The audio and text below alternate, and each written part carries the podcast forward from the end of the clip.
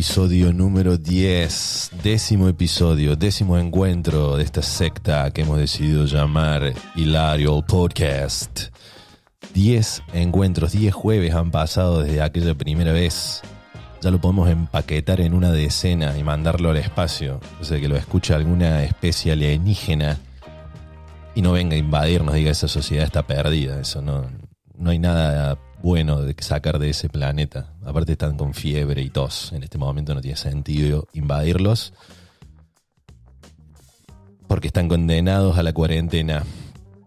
Qué año de mierda. Para arrancar bien arriba el, capítulo, ¿no? Qué año de mierda. Este, estoy cansado ya. Este, se me acabó todo el positivismo. Estaba con toda la buena onda. Me la rebanqué. Pero ahora California vuelve para atrás, eh, volvemos para atrás, ya no se puede entrar a los gimnasios, ya no se puede, como si estuviera yendo al gimnasio el tipo, ya no se puede entrar a los gimnasios y yo me preocupo por los demás, yo no voy al gimnasio, pero me preocupo por los que sí van, que no van a poder ir, que no van a poder ir con máscara para colmo, hacer gimnasia con máscara, papá, te la debo, te la regalo. Llegamos al capítulo 10. Qué fuerza que tiene el número 10 para nosotros, ¿no? Es un número de dos dígitos. Hemos llegado a los dos dígitos de encuentros acá en el culto. El número 10 posee mucha fuerza porque está compuesto por dos números. El 1 que representa el todo y el 0 que representa la nada misma. Y eso creo que es el vaivén que va haciendo este podcast, que por momento lo es todo y por momento lo es nada. De todas maneras, estoy muy contento porque las reproducciones de todos los capítulos han superado la centena, se dice así, o digamos está arriba de las 100 reproducciones cada capítulo. Y considerando que cada episodio son 45 minutos aproximadamente, me parece un montón, porque no es lo mismo que yo te diga, che, mira, saqué un tema nuevo, soy cantante, y te paso un track que dura 3 minutos y vos lo escuchás en tu casa y lo puedes llegar a escuchar 10 veces, ponele, pero no lo vas a escuchar 15 veces a un track de 3 minutos en un mismo día, que escuchar 45 minutos. Entonces que alguien se tome el tiempo de, escuchar 45 minutos algo que yo subo al, al, aire, me parece increíble, no, no lo puedo creer me pone muy contento. Así que muchas gracias para las personas que están ahí escuchando y que le ponen play o que se lo recomiendan a un amigo. Son atemporales los episodios, así que si quieren pasarle el que más les gustó a ustedes, a un amigo de, che, mira, te paso el 5 que habla del estilo, te paso el 6 que habla de las mudanzas, te paso el 2 que habla sobre cuando tenés un mal día, cosas así, háganlo, háganlo porque no, no les, lo pueden escuchar en cualquier época del año, es una cápsula, digamos, donde nos metemos casi como estar en coma, porque somos igual de productivos mientras lo escuchamos. Y eso me pone muy contento que estemos todos en, esta movida, en esta movida y, aparte enterarme de que otras personas también están empezando sus propios podcasts, eso me alegra muchísimo, ya voy a mandar a quebrarle las piernas porque acá no aceptamos competencia. Así que si conoces a algún amigo que empezó un podcast, avísame que le voy a mandar a los sicarios. Pero bueno, capítulo 10, capítulo 10, es todo un significado el número 10 para nosotros, más que nada para un argentino. Un argentino cuando piensa en el 10, piensa en el Diego, que casi se nos muere hace poco, pero bueno, para nosotros el número 10 es, símbolo de, perfección, eh, es símbolo de la nota más alta cuando eras chico, cuando eras adolescente. Siempre el número 10 fue a lo que aspirabas, me quiero sacar un 10 en matemática, me quiero sacar un 10 en lengua, y eso no variaba, porque entrabas a la universidad y la nota más alta seguía siendo un 10. Eh, por más que para probar por ahí cambiaba. No sé cómo será en otros países, pero en Argentina en el secundario con un 6 aprobas y el 10 es la nota máxima, abajo del 6 estás al horno. Y lo que sería en la facultad o universidad, con un 4 aprobas, pero el 10 sigue siendo la nota más alta. Entonces, el 10 está insertado en nuestra cabeza, digamos, nos rodea constantemente. Un, milenio son 10 siglos, 10 siglos son 10 décadas, una década son 10 años, un año son 10 meses, un mes son 10 días. Por un momento te lo creíste, ¿no? Eh, no, ahí la cagué, ¿no? Un, un, año son 365 días, se me va toda la teoría del día a la mierda, entonces no puedo seguir hablando sobre eso. Pero sí, quería como dejar en claro que el llegar a un número 10 es como que es importante, digamos. En, el fútbol el, que lleva la 10 es el mejor y en Argentina está tan, el tema del fútbol está tan, tan metido en la cultura, en el día a día, que para nosotros en cualquier deporte, cualquier jugador que lleve la 10 tiene que ser el mejor del equipo. Estamos viendo básquetbol y entra un suplente que trae la 10 puesta y nosotros cuidado con este que es picante, este es picante, ahí pusieron al picante del equipo. Y nada que ver, capaz que el chabón no puede ni picar la pelota, pero para nosotros lleva la 10 y es un crack. Para cualquier argentino, alguien que lleva la 10 en la espalda es crack, es figura, es talentoso. Entonces podés estar viendo hockey sobre hielo y el arquero usa la 10 y va a decir, ¿por qué le dieron la 10 al arquero? Porque eso es otra cosa. El arquero no puede llevar la 10 para un argentino. El arquero no puede llevar la 10. El arquero lleva la 1 o la 12 o la 24, ponele, pero no la 10. La 10 es para el enganche, para el jugador habilidoso de la cancha. Entonces por ahí te, das cuenta cómo el choque de culturas cuando ves a un arquero de hockey sobre hielo con la número 10 tiene que ser bueno. Capaz que ahora sale del arco y mete un gol, hace alguna, alguna mágica tiene que hacer. Por lo menos debe hacer bueno asado, algo tiene que hacer bien ese muchacho para llevar la 10. Pero así es el 10. El 10 es me puse la 10, es una frase muy argentina, donde, che, te pusiste la 10, qué maestro que sos. ¿Por qué te pusiste la 10? Porque es como que te pusiste la camiseta del mejor jugador de la cancha. ¿Cómo le explica un yankee que se puso la 10? You are wearing the number 10, dude. Y el loco me va a mirar como, ¿qué, qué, hago con el 10? ¿Qué, ¿Qué, tiene que ver? Para ellos nada, es todo frío. No, los números son números y punto. De última acá los números como que representan jugadores, el 23 es Jordan, el 8 es Kobe, el 24 también es Kobe. Van por esos lados, ¿viste? Por el lado del básquetbol, representan como más apellido. Para nosotros el 10 es Maradona, Messi, Bocini, Román. Tantas cosas. Al que no le gusta el fútbol, este, este es el minuto donde deja de escuchar el podcast y vuelve al otro día y dice, che, a ver si sigue hablando de lo misma boludez el salame este. Pero bueno, en 10 minutos, 10 minutos, por ejemplo, la típica mentira. ¿En cuánto llegas? En 10 minutos, mentira. Llamas a la pizzería. ¿En cuánto llega el delivery? En 10 minutos. Bueno, ahora con las apps, ya. Capaz que las apps nos mienten también. Tu delivery llegará en 10 minutos. Y pasa una hora y sigue, sigue diciendo 10, baja 9 minutos. Con el GPS me pasa también que estoy en el auto con el GPS y dice llegarás a destino en 8 minutos. Y sigo andando, qué sé yo, y sigue diciendo 8 minutos y ya pasaron como 2 o 3 minutos. ¿Qué onda con eso? ¿Creen que estoy distraído? ¿Que porque estoy manejando no me doy cuenta que me está mintiendo? No sé. No confío ni en los GPS ya. Para ustedes, ¿qué significa el 10 en su vida? ¿Qué es el 10? Para otra gente te dirá, no, mira, a mí para el 10 no significa absolutamente nada. Yo, para mí, mi número favorito es el 22. Dicho sea de paso, las temporadas de Hilario el Podcast van a ser de 22 capítulos. O sea que cuando lleguemos al capítulo 22, realmente ahí lo vamos a poder empaquetar y ponerlo en una vitrina. A la primera temporada la, vamos a vender en todos lados. Hemos llegado al piso 10 de este edificio, que va camino al éxito, al delirio o a lo que sea. Ya podría hacerles una encuesta de satisfacción si estuviéramos ya, digamos, en una empresa. Ya los podría llamar y luego de estos 10 capítulos, ¿considera que el podcast dura lo que usted desearía? Porque eso es otra cosa que me pasa. ¿Querrían que fuera más largo los capítulos? ¿Se podrían hacer más largos? Por ejemplo, ya van nueve minutos en los que no hablé de absolutamente nada y les robé nueve minutos.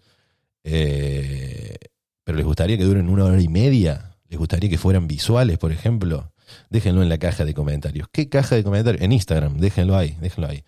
Porque se puede volver visual en cualquier momento esto y me van a empezar a ver la cara y ahí se van a asustar. Pero sí, sería un buen momento para hacer una encuesta de satisfacción, para ver cómo vienen los seguidores de esta secta. Después de haber trabajado para varias empresas en atención al cliente, les voy a contar un secreto. ¿Saben qué hacen las empresas con las encuestas de satisfacción? Las imprimen a todas, se las mandan a la casa del dueño de la empresa y ahí el señor tiene una fogata, las va leyendo y mientras las lee y se ríe, las va tirando a la fogata y dice, qué boludos estos tipos que creen que voy a cambiar la empresa. Pero es importante mantener la satisfacción del cliente porque si no el cliente deja de pagar el servicio por el cual le están prestando o también, eh, digamos, deja de ir, si en caso de que sea un restaurante, por ejemplo, deja de ir a ese restaurante porque no se siente satisfecho. La atención al cliente y las encuestas de satisfacción eh, y la teoría de que el cliente siempre tiene la razón nació de Estados Unidos. Cualquier capacitación que te puedan dar de atención al cliente en Argentina están basadas sobre conceptos que escribieron acá, en los Estados Unidos ellos crearon el concepto, ese maldito concepto del que el cliente siempre tiene la razón. Y no, para mí el cliente no siempre tiene la razón. Y eso es algo que hay que derribar. El cliente no siempre tiene la razón. Hay clientes que son muy estúpidos o muy estúpidas y darle el poder de que siempre tiene la razón te hace llevar a, equivocaciones. recuerdo haber trabajado para una empresa de golosinas en Argentina y yo hacía la atención telefónica, entonces llamaban para quejarse de algo que había sucedido con algún producto fallido y un lunes, 9 de la mañana, frío, me llama un tipo con una queja, mm, con un tono bastante agresivo. Llamo porque hoy abrí un paquete de sonrisas y una de las galletas tenía la carita invertida. ¿Esto es normal que sucedan estas fallas en su empresa? Estoy bastante consternado al respecto. Y ahí yo me di cuenta de que mis problemas no son los mismos problemas de otras personas. Para ese tipo, que la tapita de la galletita estuviera dada vuelta era un motivo de llamar a atención al cliente y quejarse de que su producto no estaba en las condiciones que le esperaba a la mañana para tomarse el té. Mis problemas son otros. Tal vez hay gente que se va a dormir preocupada por si el sol va a salir al otro día. Puede haber un tipo que dice, no, mira, yo no me puedo dormir porque siento que mañana no va a salir el sol y eso puede generar una catástrofe mundial porque las plantas se van a morir y no va a haber oxígeno y así todas las noches. Bueno, para eso existen medicamentos, ¿no? Eh, no sé, pero bueno, hay gente que tiene problemas que no son los mismos que los tuyos, entonces hay que ser empático a la hora de, atender un teléfono para, para manejar una situación de, de queja. Pero hay que ser empático, hay que ser... Hay que tratar de ponerse en el lugar del otro y ayudarlo de alguna manera en esos tipos de, de, problemas. Yo directamente corté la llamada. Viviendo acá además me di cuenta que no solo el cliente siempre tiene la razón, sino que además tiene el poder de la propina, que es una cultura que en Argentina no existe. Y vos me dirás, no, pero yo siempre dejo propina. Mentira, vos sos el típico que deja un billete de dos pesos abajo de la taza de café para hacerse el picante con la minita en la cita y después el mozo cuando llega se da cuenta que el billete de dos pesos ya no está en circulación y lo cagaron. Entonces no me vengas con el tema de la propina. Si vos me decís que dejas propina y lo haces una vez al año, cada vez que te va a tomar un café, no, no, no, no, no estás entendiendo el tema de la propina. Acá el tema de la propina en Estados Unidos es un tema serio. O sea, te miran mal si no dejas propina, pero te miran mal fuerte. Y a mí me costó mucho. O sea, yo venía de Argentina, donde creo que en mis 30 años de vida antes de llegar acá había dejado propina cinco veces. Y llegas a un país en donde a veces por día dejas cuatro o cinco veces propina, porque es a todo. Puedes decir, no, bueno, yo dejo propina al mozo, ¿viste? Yo voy a restaurantes a veces y le dejo una buena propina porque nos atendió bien. Sí, sí, yo estoy hablando a otro nivel ya. O sea, imagínate que vas a una casa de empanadas, compras una docena de empanadas, el cajero te cobra las empanadas, agarras las empanadas empaquetadas, te las estás por llevar a tu casa, ¿le dejarías propina a ese tipo que te cobró nada más? Acá le dejan propina. Pero te redoblo la apuesta. Me sucedió estando acá, de cajero había un homeless en la calle, el linjera, como le dicen acá, homeless, y el tipo estaba pidiendo a ver si alguien le podía comprar un almuerzo. Una señora muy amable le dice, sí, yo te compro el almuerzo, vení conmigo. Viene hacia donde estaba yo, que era el cajero, y le dice, ¿le podés comprar, eh, le podés vender a él un burrito? Yo se lo pago. Perfecto, le compro el burrito, acción del día, esa señora ya se había ganado el cielo. No solo eso, sino que me dejó propina a mí. O sea, imagínate vos, ayudando a alguien y además de ayudar, dejar propina al cajero. Obviamente tu situación económica tiene que estar un poquito eh, estable como para poder hacer eso, pero a ese nivel es el, la propina en Estados Unidos. ¿sí? O sea, imaginarse esto en Argentina, más de una cabeza se puede quebrar. Y yo llegué acá, mi primer día, en donde no estaba, digamos, en ninguna estabilidad económica, cada centavo para mí valía un montón, pero me dijeron, che, a donde vayas, deja propina porque es, está dentro del precio, digamos. Acá se calcula como que pagues lo que pagues, estés donde estés, el 10%, 25%, 30%, hay gente que deja el 50%, va de propina. Entonces, si algo te salió 10 dólares, dejas un dólar de propina. Si algo te salió 20 dólares, dejas 2 dólares de propina. Y así proporcionalmente, ¿no? Yo llegué acá y no quería dejarle propina a nadie, y menos por algo que, porque último, bueno, voy a decir, bueno, pero tengo un servicio de atención a la mesa con un mozo que va y viene, me pregunta cómo estuvo la comida, te hace falta algo, ahí lo entiendo. Ahora, ¿por qué le tendría que dejar propina a, a un cajero que lo único que hizo fue pasarme, no sé, un alfajor? Bueno, acá se la dejan a la propina, es así. Ya forma parte hasta del sueldo. Yo venía con eso, está bien. Acá están ustedes diciendo, pero Sam es un rata, no le quiere dejar propina a nadie. Puede ser, puede ser, puede ser. Pero es un análisis que estoy tratando de hacer, que me tiene que ayudar porque me llevó un tiempo procesarlo. Parece un chiste, pero cuando llegas acá, desde un país donde no se deja propina nunca, porque el que me dice que deja propina está mintiendo, o en realidad no lo está haciendo al nivel que lo hacen acá. O sea, si vos te consideras alguien que deja propinas en Argentina, cuando llegas acá es como que estás en la B nacional de las propinas. Son un equipo de segunda. O sea, no, acá son las ligas mayores del concepto del tip, así le dicen acá, tips. Y bueno, yo llegué acá con, ese, con esa cultura de la no propina, pero me dijeron, che, mira, fíjate, tenés que dejar propina. Bueno, entonces voy a comprar un hot dog eh, en una casa de, de, panchos que hay acá. El tipo me, me dice, eh, bueno, eh, son 5 dólares el hot dog. Por tirarte un precio, no sé cuánto era. Perfecto, le pago, pim, pum, pam, se da vuelta el tipo, empieza a preparar el pancho y yo digo, listo, viene el tip, ¿viste? Entonces yo saco un billete de mi bolsillo, lo tiro en su, en su jarro de tips. Cuando lo suelto veo caerlo y caía un billete de 20. Me, había equivocado, 20 dólares. Era como, que se me, como si me hubiera cortado el brazo derecho y lo hubiera tirado al jarro. 20 dólares para mi primer día acá en Estados Unidos, prácticamente me había cortado una extremidad. Y digo, no, que automáticamente el tipo se había dado vuelta haciendo el pancho. Digo, bueno, lo, lo, tengo que sacar, no puedo dejarle 20 dólares porque me estoy fundiendo.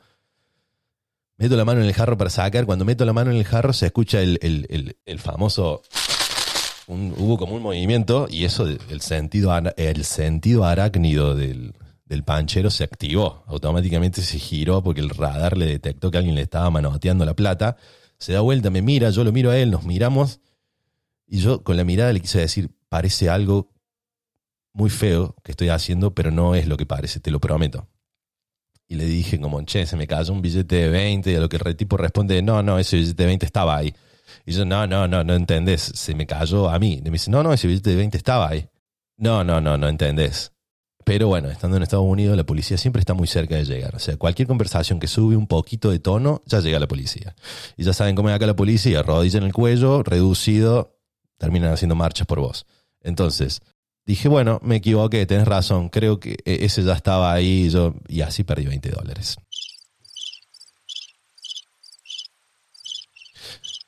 Pero creo que eso también tenía que ver con que yo estaba muy nervioso haciendo el tema de la propina, era algo muy forzado. Hoy en día ya estoy un poco más suelto, ya son más picante a la hora de dejar propina. Y tiene que ver con la satisfacción de uno. Si uno no está satisfecho, no deja propina. Acá lo hacen sí o sí. A veces hasta te dan la propina antes del servicio. Nosotros cuando repartimos comida en auto, la propina nos ingresa antes y después capaz te llega fría la comida y vos ya pagaste la propina. Una cosa muy loca. Tal vez en Argentina no se paga propina porque ya con el precio estás como pagando la, satisfacción del producto o el, pagar la atmósfera. Porque voy a ¿cómo puede ser? El concepto pagar atmósfera debería estar detallado en los recibos de los pagos.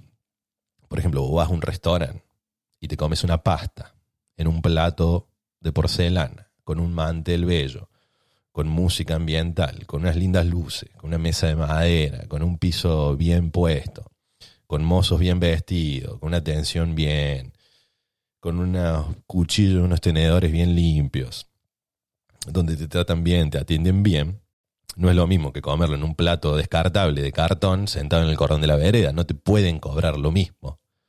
No te pueden cobrar lo mismo. Hay una atmósfera diferente. Entonces eso debería de venir detallado en el ticket, cuando te dan el ticket para pagar, debería venir detallado, el pago de atmósfera.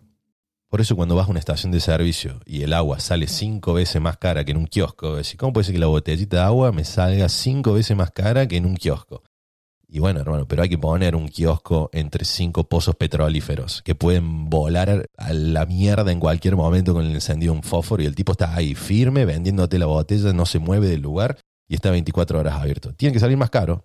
Tiene que salir más caro, sumado que hay estaciones de servicio que están en el medio de la nada.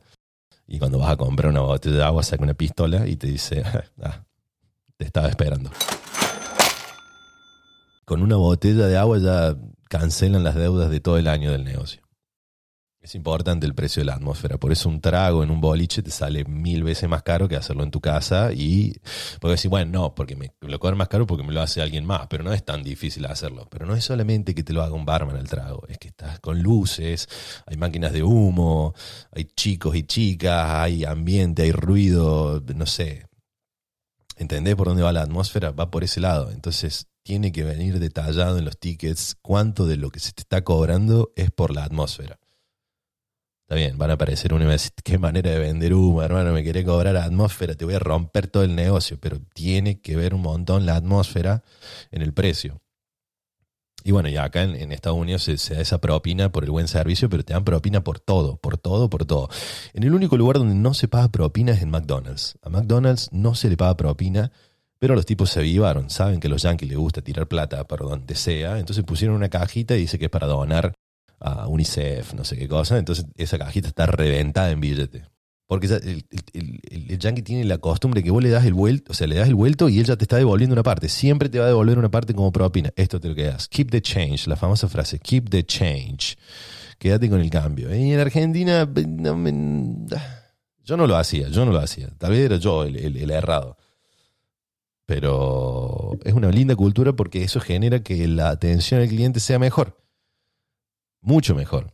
Eh, ampliarla genera que los sueldos sean más altos. Eso genera sí o sí que tu sueldo sea más alto, porque ya acá el tip eh, no es solamente algo que te aumenta tu sueldo, sino que ya se, se, hace, se considera una habilidad. O sea, cuando vas a una entrevista decís, no, yo soy una persona que genera tips, que genera propinas. Y alguien que te genera propinas genera que tus empleados eh, tengan más dinero. Entonces, es una buena idea que en Argentina se, se, se promueva la cultura del tip, porque eso genera más flujo de dinero, eh, y alguien que está trabajando, que sabe que además de su sueldo, al lado de él hay un jarrito que va aumentando todo el tiempo, eh, está bueno, está bueno, está buena la cultura del tip. Una vez no quise dejar tip porque me engañaron, eh, me fui a hacer unos masajes acá en una casa tailandesa, suena muy extraño esto, pero sí, acá hay muchas casas de masajes. Mucha casa de masaje, mucha casa de manicura, mm, generalmente así, casa de masaje y de manicura, masaje y manicura y era un masaje tailandés, así se llamaba, masaje tailandés, que te, te daban vuelta como un nudo, te hacían como un nudo ahí, te quedabas todo, te, doblaban la pierna, te ponían el pie al lado de la nuca, te doblaban por todos lados, qué es eso. Bueno, llegué ahí, te decían sale 60 dólares y me habían dicho, tienes que dejar propina porque si no los tailandeses se, enojan, son capaces de irte hasta tu casa después. Bueno, dije yo, sí, está bien, está bien. Llego al momento del masaje y dice, tenés que pasar por la pieza número 5. Ingreso a la pieza número 5. Todo oscuras, ¿no? Te dicen, bueno, tenés que sacarte la ropa, o sea, quedar en ropa interior. Te estás eh, y te tapas con una sábana y todo, viste, música ambiental, velas. Y tenés que poner la cabeza ahí en el hueco de la camilla. Pongo la cabeza en el hueco de la camilla. Silencio con la música ambiental Se abre la puerta y se escucha como.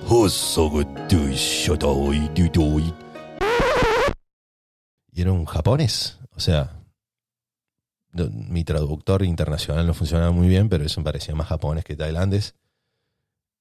Pero lo que más me molestaba es que el género era masculino, o sea, estaba entrando un guaso a hacerme masajes. Y yo fue como, esto no fue lo que me vendieron a mí. O sea, no tengo nada en contra de esto, pero no era lo que yo me imaginaba en un principio, ¿no? O sea, no tengo nada en contra de. No tengo nada en contra de esto. Pero no me habían vendido esto. O sea, la foto afuera es una chica haciendo masajes y ahora lo tengo acá al primo de Liu Kang. Que qué sé yo que me está por hacer. Y me dijo así como, que fue como, che, y vení siempre por acá. Y yo dije, acá estoy ajustadísimo, acá ya fue. Pero bueno, después de ver todos los movimientos que tenía que hacer, eh, no, no me relajé en ningún momento del masaje. En ningún momento del masaje me relajé. Y me decía tipo, que era como, relájate, bro, no pasa nada. Y yo estaba como, no, o sea, creo que salí más contracturado del, del, momento en que la mano toca la pierna ahí. No, no, no, no, no, no, no, no, no sé, no sé, no estaba preparado. No estaba preparado. Si vos me mentalizás una hora antes, che, no vamos a ir a hacer masaje acá lo de Rolo, el Rolo el Ponja, y bueno, yo me voy, pero, ah, bueno, sí, a Rolo lo conozco de toda la vida, que no sé, algo así, ya está. Los quiroprácticos son generalmente hombres, no sé. Pero yo me había imaginado la masajista, ¿viste? Cuando entró ahí, para cómo yo le vi los pies primero, no habló, no dijo nada, dije, mira los pies de la señora. Y cuando habló y tiró el... dije, no. Salí todo duro, salí todo duro, todo contracturado. Y el tipo te, porque después, bueno, después de todos los masajes, qué sé yo, se va, te deja, te tiran como unas toallas que están calientes como la puta madre, ahí toda la espalda ardiendo, procesando todo lo que me había sucedido. Salís a la, digamos, al front desk, digamos, a la, sala de espera, ahí donde está la chica que te cobra todo, y te dice, ¿te gustaría dejarle una propina a Jones Suk? Porque claro, el nombre era como Josuti, y qué sé yo si es un hombre o una mujer, me dijo, puede ser atendido por Josu T o por Jisoo Chan. Y yo como, sí, Josu T, qué sé yo, Josefina se habrá llamado, no. No, Josu T era Juan Carlos. Eh, no sé, episodio muy polémico este. Estoy hablando de, lo, de rata que somos en Argentina, de que no te puede hacer un masaje un guaso. Complicado, ¿no? Al borde de la cancelación. Pero fue, fue muy inesperado para mí. Fue inesperado, eso fue la situación, inesperado. No estaba preparado para relajarme tanto. Y me dice, ¿te gustaría dejarle una propina? Y el tipo se asoma por una puerta ahí, como que abre la puerta y me mira, y me una cruce de miradas nuevamente ahí. Y yo fue como, no te pienso dejar una propina, pero lo tengo que hacer porque, o sea, ¿cómo va? el tío se asoma desde adentro del, del cuarto de pasaje y te queda así, cuando es como que escucha que la chica dice, ¿te gustaría dejar una propina? Y ahí es como un pase de teatro que ya tienen armado. ¿Te gustaría dejar una propina? Y veo que se abre la puerta y se asoma el tipo y me dice, te vas a acordar de mi cara para toda la vida. Pues yo no la he visto la cara en ningún momento al estar mirando para abajo en la camisa. Y ahora tenía que verlo a él mirándome como diciendo, déjame una propina basura. Y ahí eh, la propina te la calculan ellos, te dicen 10%, tienes que apretar un botoncito, ya la tarjeta la está adentro, está, en tu cuenta bancaria, todo. Y tienes que apretar un botoncito que dice 10% de propina, 20% de propina, qué sé yo. Y bueno, 10% de 60 dólares, que sabía cosa, eran 6 dólares. ¿Estoy bien calculado? La cuestión que con impuesto todo me terminó saliendo como 80 dólares que me manosearon un vaso. Pero bueno, así como no volví más ahí a hacerme masajes, no sé a dónde estábamos yendo. ah, estábamos con el tema de los tips. Eh, es muy importante la cultura del tip. La verdad que yo eh, me encanta la cultura. Al principio me costaba, pero hoy en día me encanta la cultura del tip. Es algo que se debería promover mundialmente. No sé en cuántos países sí se paga o no. Yo venía con la frase, o sea, imagínate, yo soy un rata asqueroso, evidentemente, pero yo mi frase era, si a vos te pagan un sueldo, ¿qué propina querés? Vos ya tenés tu sueldo, vos ya tenés tu sueldo, ¿no? Eh, no, nunca le dejé una propina a un delivery en mi vida, en mi vida, en mi vida soy un asco, soy un asco de persona. Pero lo acepto, no como otros que la caretean. Pero yo nunca le llegó la moto con la pizza y le dije, toma, quédate con 20 mangos. Está bien, no tenía la estabilidad económica para hacerlo. Eh, es más, generalmente le preguntaba, che, ¿están contratando ahí en tu, en tu pizzería? Pero pero es algo que se debería promover más, más, más, más, más para que exista en Argentina. Eh, la cultura del tip, la cultura de la propina. Estaría bueno, estaría bueno que, sea algo más, más común. El tip en inglés significa propina y al mismo tiempo significa consejo. Mira qué simple que es el idioma, el idioma inglés, que con una palabra podés decir dos cosas. Un tip o es una propina o también es un, te doy un tip, es un consejo, darte un tip por eso es más fácil aprender inglés que aprender español. Y siempre me pasa de ver eh, entre, entre norteamericanos por ahí se pelean cuando uno dice, no, porque este tipo habla mal inglés. Y otro norteamericano le dice, no, bueno, pero vos tenés que entender que alguien que habla español, pero habla mal inglés, al menos está hablando dos idiomas o lo está intentando. Vos solamente hablas inglés. Eso me encanta. Es una hermosa tapa de boca si algún yankee alguna vez te dice, che, la verdad que deberías hablar mejor inglés, decir, no, pues yo sé dos idiomas. ¿Vos cuántos idiomas sabes? Vos sabés uno solo y pretendés que todo el mundo hable ese idioma. Problema tuyo, hermano. Esforzate por aprender otros idiomas también. Salvo que después te digan, no, mira, yo hablo cinco idiomas y vos hablas solamente dos y das ocote, o hablas uno y medio. Bueno, ahí sí. Ahí te tapo la boca y la voz. Ahí tienes que salir corriendo. Tips, tips, tips. La cultura del tip. Hay que empezar a poner jarros en todos los lugares. Hay que empezar. Eh, no hay otra manera que hacer un movimiento. Hagamos un movimiento, hagamos un movimiento para que la propina sea algo más fuerte, algo más presente en, la sociedad, en todas las sociedades. Cosa que los mozos trabajen mejor, los cajeros trabajemos mejores, los deliveries trabajen más contentos. Realmente hace una diferencia importantísima. Hace una diferencia importantísima. Así también como cuando no dejas tip, así te voy a atender también, ¿no? Uno cuando es cajero y ve que alguien no deja tip, che, este no dejó tip. Así que la comida sale un poquito más lenta para este. También se empieza a pasar eso, ¿eh? Cuidado, cuidado porque Una vez que se genera la cultura de la propina, el que no deja propina lo partimos al medio. Es así, literal. Ah, viste, el cliente se no dejó propina, ¿eh? Un gallazo en el medio del burrito. Burrito es como un, un shawarma mexicano, como para que lo entiendan. Como un cacho, como un calzón y de carne. No sé cómo explicarlo. Soy malísimo explicando, no sé un carajo de cocina. Pero bueno, tips, tips, tips. Así como lo digo, tips, tips, tips. Hablando de tips, tips, tips, que son consejos, consejos, consejos, y sobre gastronomía y todo eso, tengo un consejo. No solamente vengo a imponer la cultura del tip, sino que vengo a imponer que la sal esté prohibida para menores de edad. Se vuelve cada vez más polémico. Este podcast me está encantando. Polémica en el bar. La sal tiene que ser prohibida para menores de, hasta te diría para menores de 30 años, ni siquiera menores de edad, menores de 30 años prohibido consumir sal. Vas a un restaurante, ¿me traes la sal? Sí, a ver tu documento. Ah, tenés 25 años, no puedes comer sal, lo siento mucho. La sal es un resaltador de sabores que de niño o de joven no necesitas porque tus papilas gustativas están cromadas, están cero kilómetros. Entonces, ¿qué le vas a poner sal a un nene en una ensalada, si es la primera vez que va a probar un tomate en su vida, le va a explotar la boca.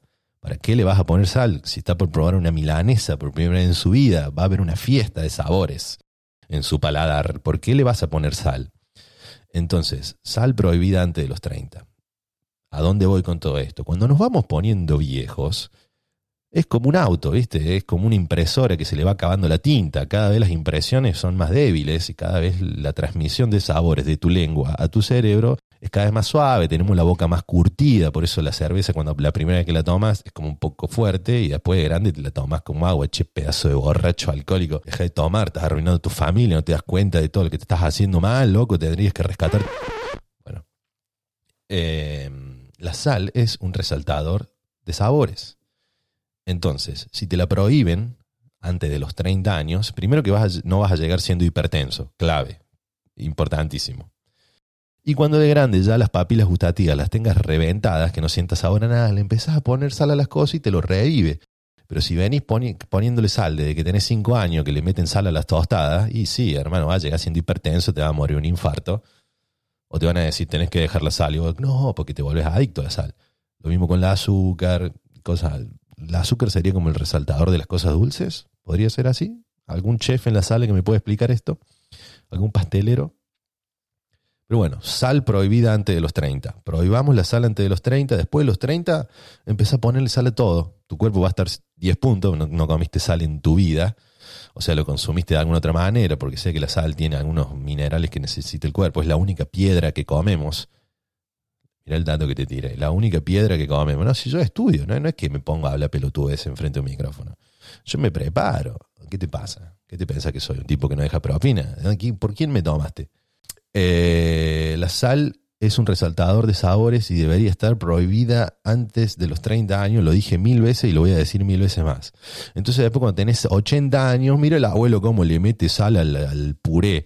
Y todos re contentos porque sabemos que no le va a hacer nada, porque empezó a comer sal de grande cuando ya no sentía sabor a nada. Por eso los viejos comen membrillo. ¿Por qué se creen que los viejos comen membrillo? Porque es un sabor fuertísimo, un dulce con un sabor fuertísimo. ¿Por qué? Porque si quieren probar el dulce de Damasco no le sabe a nada, ¿entendés? Pues ya hay cosas que de viejo no te dan, no tienen sabor a nada, ya está, están reventadas, por eso comen jamón crudo. Y no comen jamón cocido, porque el jamón cocido es como masticar un pedazo de piel, no tiene sabor a nada.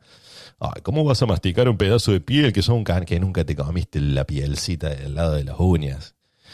Nunca te comiste esa pielcita ahí, es la pielcita ahí. Me está, se está volviendo escatológico el podcast. Pero bueno, ese, eso es lo que yo siento, digamos, que sí. Yo empecé a consumir sal hace muy poco, nunca me gustó comer con sal. Digamos, nunca, como no sé cocinar, no es que no lo hacía porque no, yo no como sal, porque me olvidaba. O sea, no le pongo sal a las cosas porque no sé que hay que ponerle sal a las cosas. Así como no le pongo sal a nada, ni, ni, ni espesa, ni nada, y mi comida es un asco. Pero después me di cuenta un día que le puse sal, dije, che, ¿cómo levanto, cómo levanto el puré este con la sal que le puse? Y claro, ahí me di cuenta, es un resaltador de sabores y ahora le puedo meter rosca tranquilo, porque nunca comí sal, Sama muerto de acá dos meses un infarto. Pero bueno, me siento, digamos, como libre de culpa de que nunca le puse sal a nada y ahora me sirve para, para eso, ¿no? Eh, Son tips, son tips que te voy dejando. Ojo, no son propinas, son consejos. Mira, clases de inglés gratuitas. Otro tip que te tiro. Anoche rompí un vaso y se me ocurrió esto. Mira la genialidad, ¿no? Yo soy una cosa de loco cuando ahora con una, con una anotadora anotando todo lo, todo lo que se me ocurre va al podcast. Así, directamente. No vayas a decir algo enfrente mío porque tengo un grabador en el bolsillo y te meto en el podcast de pecho cuando te sentas en un, por ejemplo, cuando dejas un vaso en el piso, porque ayer rompí un vaso, y me, o sea, estaba en un sillón, puse el vaso de agua en el piso, cuando me levanté, lo reventé. Y dije, ¿cómo puede ser tan estúpido? O sea, si yo sabía que el vaso estaba ahí, y ahí me di cuenta que cuando dejas un vaso en el piso o en cualquier lugar y perdes la visión, o sea, sale de tu rango visual, automáticamente tu cerebro lo elimina, desaparece del recuerdo de que hay un vaso ahí cerca. Entonces cuando te levantas, lo rompiste. Cuidado con eso, nunca dejen un vaso lejos de su rango visual. O sea, el tipo anoche se levantó medio dormido del sillón, que estaba babeando viendo Netflix, rompió un vaso y dijo, esto es una genialidad, lo voy a poner en el podcast. Así funciona mi vida ahora. No me culpen. Pero bueno, siento que estoy dando un gran aporte a la sociedad. Sal solamente para mayores de 30 años. Eh, la cultura del tip. ¿Cómo no romper vasos cuando te quedas dormido? La sociedad avanza y hay que avanzar, hay que evolucionarla con estas cosas. no, yo no necesito esos consejos. No te transformes en un viejo de mierda. Lo dije en un capítulo, no sé si era en el, en el 1, en el 2. Dije que o en el 5 creo que lo dije, que fue que envejecer es inevitable, hacerse viejo es opcional. ¿A qué se refiere con esto? En que nosotros creemos, cuando llegamos a una cierta edad, que hemos llegado a la cúspide de la evolución humana, la cúspide de la evolución humana. Entonces, ningún concepto nuevo que vaya llegando después de cierta edad nos parece, digamos, racional o que merece ser tenido en cuenta. Simplemente lo descartamos y decimos, no están loquitos. Como para dar un ejemplo para que se entienda más o menos lo que estoy tratando de explicar. Vamos a hacer de cuenta cuando recién se abolía, digamos, la esclavitud y se empezó a hablar del racismo y que hay que tratar a todas las personas por igual, sin importar el color de piel. La gente joven de esa época entendió lo que era el racismo y dijimos, no podemos ser racistas. Perfecto, no somos racistas. Entonces ellos dijeron, listo, ya no somos racistas, somos la evolución máxima del humano. Y de golpe vino alguien y le dijo, mira, él es homosexual. Ah, eso es un enfermo. Eso es un enfermo. Entonces después vino otra sociedad que más evoluciona y dijo, bueno, no, no hay que ser ni racista ni homofóbico. Y ellos dijeron, ya está, somos el, la cúspide de la evolución humana pero se volvieron un poco viejos y vino alguien y dijo, che, no hay que comer animales. Pero ustedes están locos, ¿de dónde lo sacaron? ¿Cómo, ¿Cómo no vas a comer un animal? Vos sos un demente. Aparecieron los vegetarianos. Entonces después vino alguien y dijo, yo no soy ni homofóbico ni racista y soy vegetariano. Soy la cúspide de la evolución. Y vendrá algo más después. Vinieron los veganos y dijeron, no, mira, no hay que ser vegetariano, hay que ser vegano. Y el vegetariano se chocó con el vegano. Y dijo, bueno, yo ahora soy vegano, no soy homofóbico, no soy racista. Tampoco creo en la división de clases pero siempre hay algo nuevo, siempre hay algo nuevo, nunca para de evolucionar. Entonces no hay que cerrarse a las nuevas ideas que vienen, nunca hay que cerrarse, nunca hay que cerrarse. Ahora apareció el concepto de que hemos vivido bajo el entorno de un patriarcado.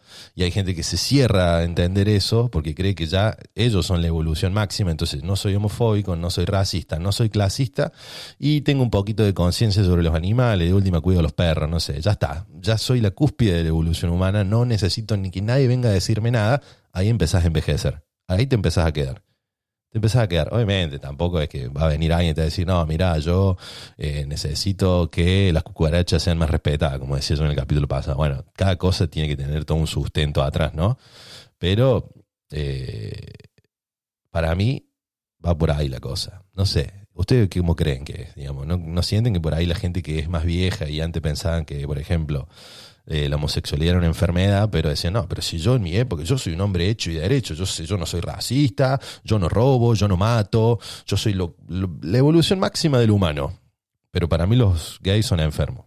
Después vino alguien que no era homofóbico y decía, no, hay que respetar a los gays, hay que respetar a la gente de todas las razas, eh, no hay que creer en, no hay que ser clasista, eh, no hay que matar, no hay que robar, no hay que mentir pero los animales me los como todos. Y bueno, entonces siempre va a haber algo nuevo, siempre alguien se va a poner en contra del, del, sistema que para todos ya está, es como que ya está listo, lo cerramos, le ponemos un nudito y ya está, hasta acá llegó el humano, se acaba y no, siempre va a venir alguien y va a romper eso.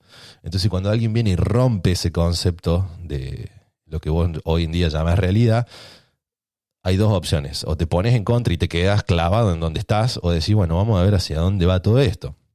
Yo, por ejemplo, soy una persona que cree que el distanciamiento social es una mierda. Y yo siento que ahí ya me estoy quedando. Pero no lo puedo cambiar, sé, no lo puedo cambiar. Siento que es una boludez enorme y me muero por ir a un recital, me muero por ir a vivir la experiencia de estar saltando, abrazado con un montón de gente, todos transpirados, gritando, oh, oh, oh, oh. Una más y no jodemos más. ¿Entendés? Tengo ganas de que se me caiga la billetera y cagarla perdiendo porque hay 70.000 personas saltando arriba de la misma. Y nada, tengo ganas de ir a un recital y perderme y no encontrar a mis amigos. Y me quieren contar que ahora los recitales van a ser en autos o en mesas separadas de 20 metros uno del Porque si el humano nació para estar en sociedad, eso me enseñaron a mí en el colegio. ¿Ves? Ahí, ahí es donde, ¿qué hago? Me adapto me pongo en contra de eso porque es como que estamos yendo hacia una, nueva evolución. Porque ¿quién va a ir a un restaurante ahora donde los cocineros no usen barbijo? Para mí eso ya se quedó, quedó para siempre. Entra, se ve la cocina, están todos sin barbijo ahí en la cocina, ¿qué onda? Por más que esté la vacuna, ¿eh? me parece que es algo que ya quedó el barbijo.